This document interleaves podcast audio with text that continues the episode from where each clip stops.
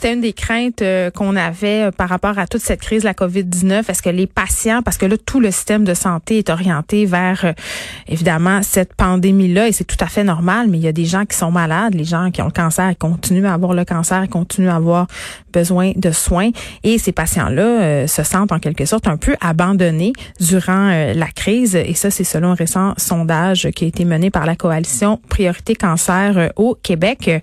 J'avais envie de parler à une patiente, en fait, à une personne qui est atteinte d'un cancer. Je m'en vais tout de suite rejoindre Marie-André Côté. C'est une patiente suivie en oncologie. Elle est atteinte d'un cancer métastatique. Bonjour, Madame Côté. Bonjour. Bon, quand on dit atteinte d'un cancer métastatique, c'est quel type de cancer exactement dont vous êtes affligée en ce moment? En fait, euh, j'ai le cancer depuis, euh, je vis avec le cancer depuis 2006. Donc, j'ai eu mon premier cancer à 41 ans.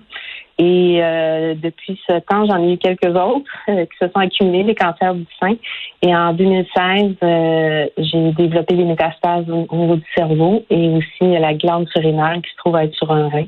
Donc, depuis 2016, je suis suivie très, de façon très serrée euh, en imagerie. J'ai des traitements depuis trois ans et demi d'immunothérapie. Quel type de soins vous recevez en ce moment? Euh, actuellement, ce hmm. sont des, euh, des traitements d'immunothérapie que je reçois toutes les trois semaines euh, depuis trois ans et demi Donc, ces soins-là sont maintenus. Là. Vous n'êtes pas en attente d'avoir un soin? Je suis très chanceuse. Effectivement, mes traitements ont été maintenus, mais dès le départ, au tout début de la pandémie, on m'avait prévenu, je, je, devais parler à mon médecin pour obtenir mes résultats d'imagerie, puis on m'avait prévenu de m'attendre à ce qu'il soit retardé n'est pas arrivé, mais ce qui a fait que mon taux d'anxiété est monté euh, dans le plafond, c'est moins qu'on puisse dire. Euh, ben oui, mais je, comprends. Quand on est atteint d'un cancer et qu'on a besoin de traitements réguliers, puis qu'on doit subir des examens, puis avoir des résultats, des résultats qui vont avoir un impact sur notre qualité de vie, qui vont nous en dire aussi beaucoup sur l'évolution de la maladie, j'imagine que de ne pas avoir accès à tout ça, ça doit être quand même assez difficile à accepter. C'est euh, c'est très difficile et c'est très anxiogène, n'est-ce pas? Euh, quand ça fait quatre ans que je, parce que dans le fond c'est ça, ça fait quatre ans que je, je suis tellement suivie pour m'assurer qu'il n'y a pas une progression puis qu'on on, regarde ça attentivement avec les traitements. Mm. Et du jour au lendemain, tout à coup on me dit hum, ça se peut que t'en aies pas, des traitements ils vont être retardés.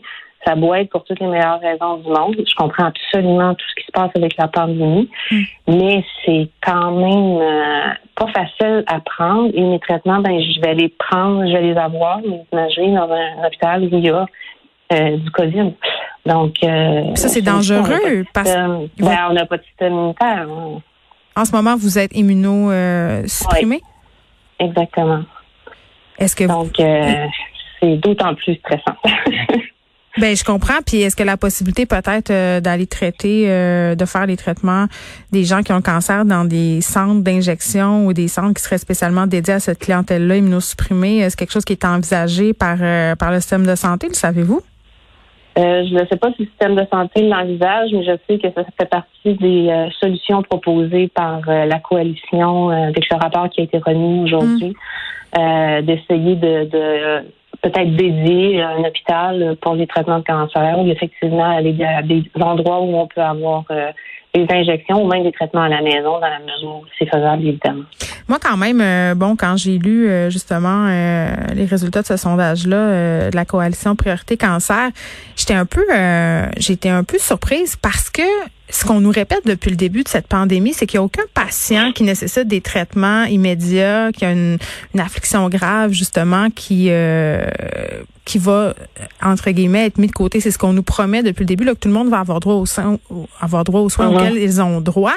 Puis je me dis, quand on parle de cancer, la question du timing est excessivement importante, surtout quand on parle euh, de cancers qui sont agressifs. Là, je disais des témoignages euh, d'autres femmes qui disaient euh, chaque journée perdue sans traitement est une journée de trop. Absolument.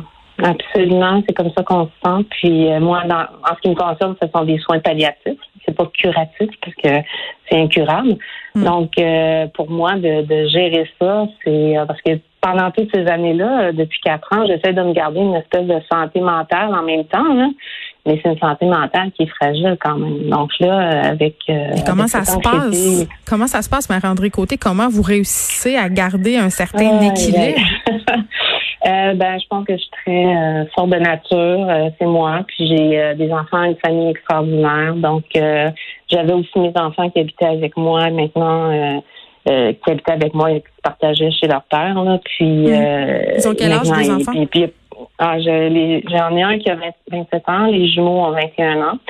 Sauf que là, je ne vois plus personne. Je suis en totale isolation. Je peux pas aller faire mes courses. J'ai évidemment, je suis bien entourée. Je suis chanceuse tout va bien, mais ça règle pas mon anxiété quand même. mais est-ce que vous avez un certain suivi par rapport à la question psychologique? Est-ce qu'on vous offre du support? Euh, euh j'en ai parce que j'en avais déjà demandé avant, justement pour euh, m'épauler euh, dans toute cette épreuve-là avec le cancer métastasique. Hmm. Donc, mon médecin a continué à me, téléphoner pour être certaine que je je vais bien, que, que je suis capable de passer au travers, puis s'assure de faire des suivis réguliers, en effet.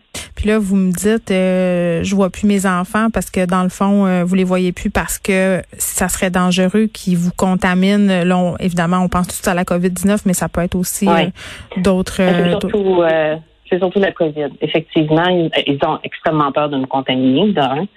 Euh, ils ne peuvent pas être responsables de ça, mais donc ça crée aussi une anxiété, pas juste pour moi, mais aussi pour les enfants, pour ma famille, mes soeurs, mes frères.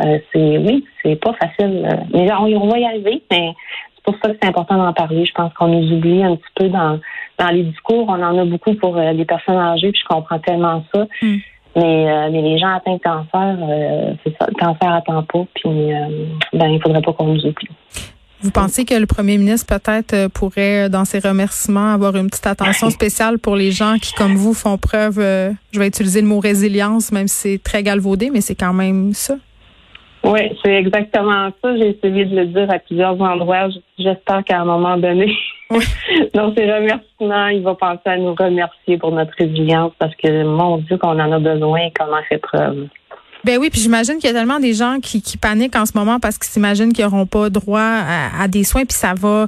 Bon, vous, vous m'avez dit, on, je suis en soins palliatifs, mais il y a des gens euh, qui veulent, j'imagine, qui ont des soins pour guérir, puis qui se disent, ben peut-être que mon cancer va progresser, puis que dans le fond, j'aurais eu une chance, puis que là, j'en ai pas. C'est exactement ça. Moi, j'ai une grande pensée pour tous ces gens qui ont reçu un diagnostic il y a peut-être un mois où on leur a dit euh, au début mars, euh, vous êtes atteint du cancer, voici, on va vous opérer. Et, euh, et là, on leur dit désolé, on ne pourra pas vous opérer maintenant. Il n'y a, a, rien de mieux qu'un patient qui a eu le, cancer pour comprendre un autre patient qui a le cancer. Mm. Je me mets alors dans leur peau, c'est épouvantable. Je, je ne voudrais pas être là. Je, je trouve que c'est vraiment Mais je vais vous faire une petite confidence, euh, Madame Côté. Euh, c'est arrivé dans ma propre famille. Euh, mon oncle, en fait, a, appris qu'il était atteint d'un cancer incurable. Ça doit faire, mon Dieu, un mois.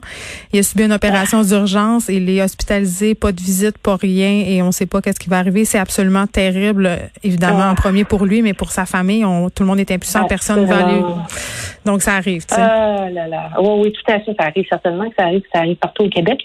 Hmm. C'est pas juste oui, évidemment, à Montréal, il y a une plus grande concentration, mais le sondage qui a été fait par la coalition, c'est partout au Québec. Il ne hmm. faut pas les oublier, euh, ces gens-là. Marie-André Côté, merci beaucoup de nous avoir parlé. On va vous souhaiter euh, la meilleure des chances euh, pour la suite. Merci beaucoup.